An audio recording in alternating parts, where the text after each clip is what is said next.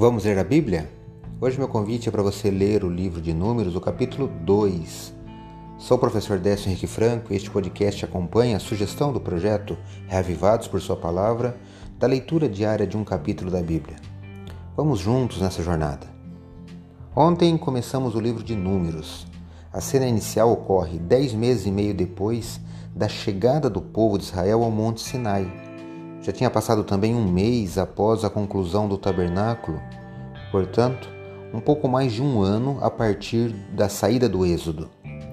O livro começa com uma ordem de Deus para Moisés fazer o censo da congregação. Aqui no capítulo 2, observe que um dos principais propósitos do censo era organizar o acampamento em um plano de marcha. É neste ponto que se evidenciam os primeiros passos na nacionalidade daquele povo. Nesta organização havia um esboço das relações intertribais, a estrutura de uma cidade, entre aspas, com endereços onde as pessoas podiam ser localizadas, um plano de marcha de forma que o transporte fosse feito em ordem e um plano de adoração para que as atividades e questões religiosas e político-militares do povo não ficassem separadas. A posição central da tenda do encontro era importante para as tribos. O povo não devia esquecer que Deus está no meio do seu povo. Também cada tribo tinha de ficar debaixo de sua bandeira do estandarte da família. Não temos registro exato dessas insígnias. Talvez houvesse apenas quatro, representando a tribo líder de cada lateral do quadrado.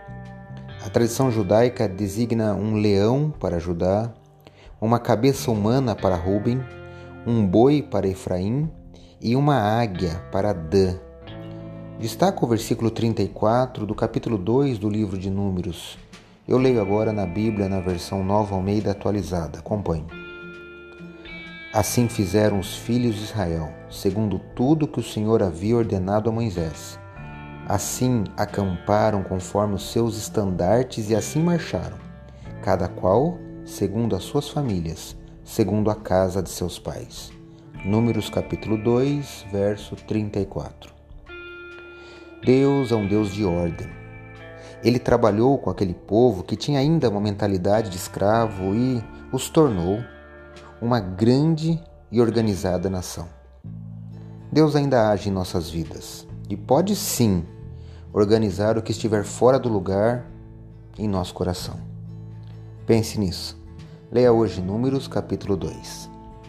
Este foi mais um episódio diário deste projeto de leitura da Bíblia, apresentado por mim, Décio Henrique Franco. Um abraço e até amanhã.